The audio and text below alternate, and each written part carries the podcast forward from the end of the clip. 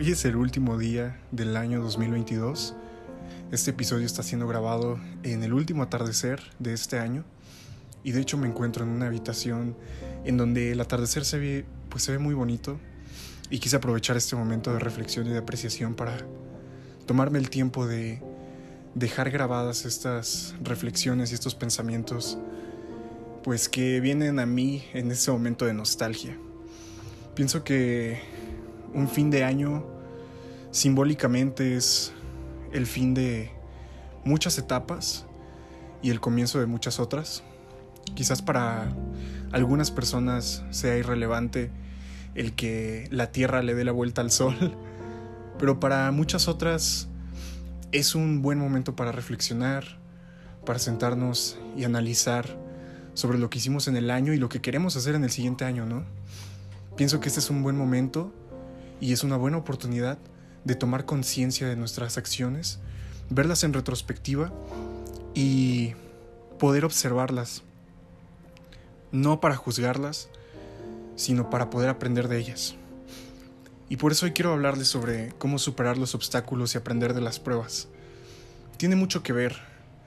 Y siento que justo en estos momentos, cuando nos ponemos a ver todo lo que hemos hecho, todo lo que hemos logrado y lo que no hemos logrado también, es, es, es ideal pensar en todos esos obstáculos que hemos superado y en todos los que vienen. Creo que la vida se trata de resolver problemas para encontrarse con problemas de mejor calidad y aprender a resolverlos.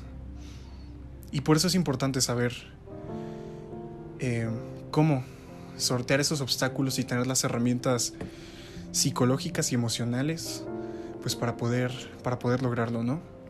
Como punto número uno, me gustaría decir la siguiente frase, ver cada prueba como una oportunidad de aprendizaje.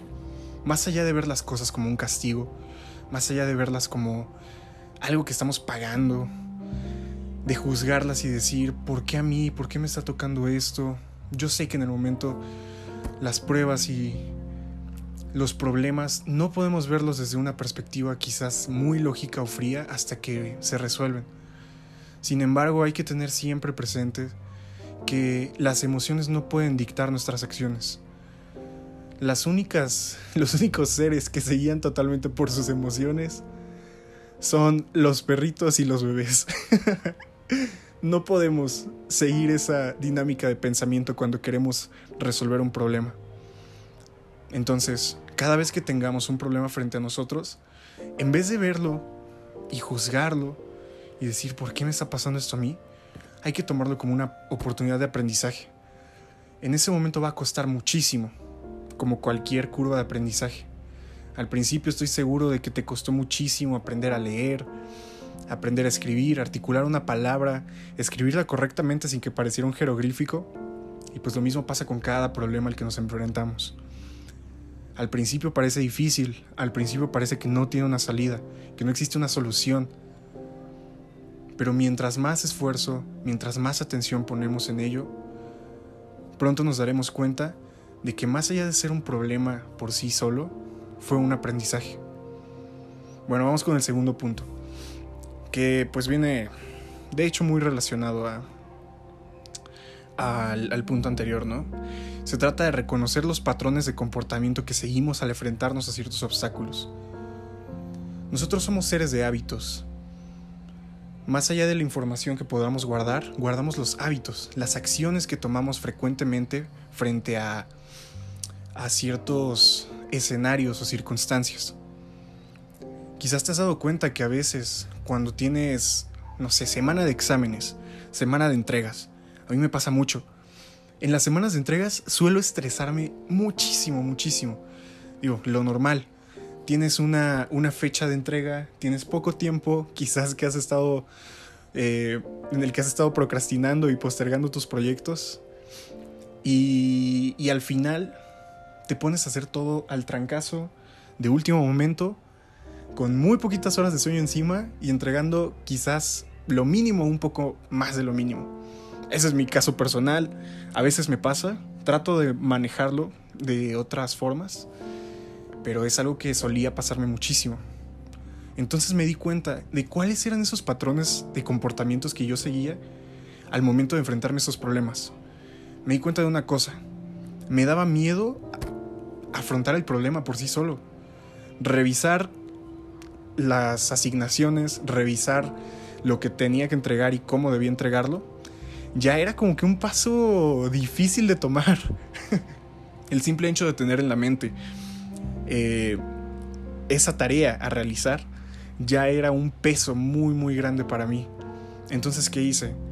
En cuanto me dejaron una tarea, me dejaron un proyecto, ver la asignación, saber a qué me estaba enfrentando, para poder reconocer también mis habilidades y reconocer el tiempo que me iba a tomar cumplir con esos requerimientos. Esa fue una de las cosas que hice. La siguiente, dejar de procrastinar. Me di cuenta de que al procrastinar simplemente estaba postergando el sufrimiento, ¿no? Era como que hacer a un lado el sufrimiento de entregar la tarea eh, y compensarla con una actividad como, no sé, más placentera, como, no sé, ver una serie, jugar algún videojuego, que no tiene nada de malo, pero que no era el momento adecuado para hacerlo, ¿no? Entonces, ¿qué hice? Identificar esos momentos en los que me daba ansiedad hacer las cosas para cambiarlas por otras más y cortar de raíz pues esa, ese estímulo o esa acción, ¿no? Entonces pues apagaba la tele, eh, ponía mi celular a un lado, lo escondía debajo de la almohada para no verlo y simplemente me ponía una alarma que me permitiera este que me permitiera trabajar por cierto tiempo de forma muy muy enfocada y pues este dejar a un lado como que ese estímulo que me hacía procrastinar, ¿no? Entonces, hay que darnos cuenta, con todo esto lo que les quiero decir, es que hay que darnos cuenta que nuestros hábitos determinan gran parte de la calidad de nuestra vida.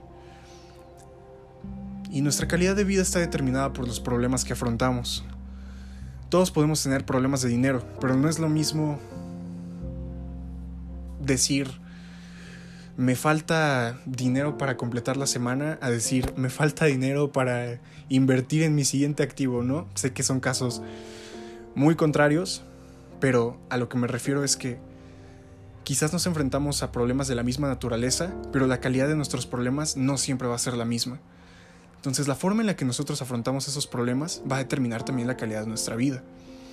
Y nuestros hábitos, que determinan nuestra calidad de vida, nos van a permitir afrontar de mejor o peor manera esos problemas. Hazte de hábitos que te permitan reconocer tus patrones cerebrales, que te permitan saber cómo te comportas frente a ciertas circunstancias. La meditación, el ejercicio, la lectura, te dan la oportunidad de tener una visión introspectiva. La meditación te permite ver tus pensamientos sin juzgarlos y simplemente verlos pasar desapegarte de ellos y saber que son solo pensamientos. El ejercicio te permite aumentar tu umbral del dolor, te permite soportar las cosas incómodas, lo que a la larga te va a ayudar a enfrentar problemas en la vida cotidiana y no solo en el aspecto físico. Y la lectura lo que te va a permitir hacer es ver los problemas desde otra perspectiva y ver cómo otras personas los han solucionado. Entonces, Reconoce tus patrones de comportamiento y afrontalos con hábitos del día a día que te permitan mejorar esa calidad de problemas y resolverlos de forma efectiva. Y bueno, una vez identificados, tienes que saber que puedes reaccionar de forma diferente.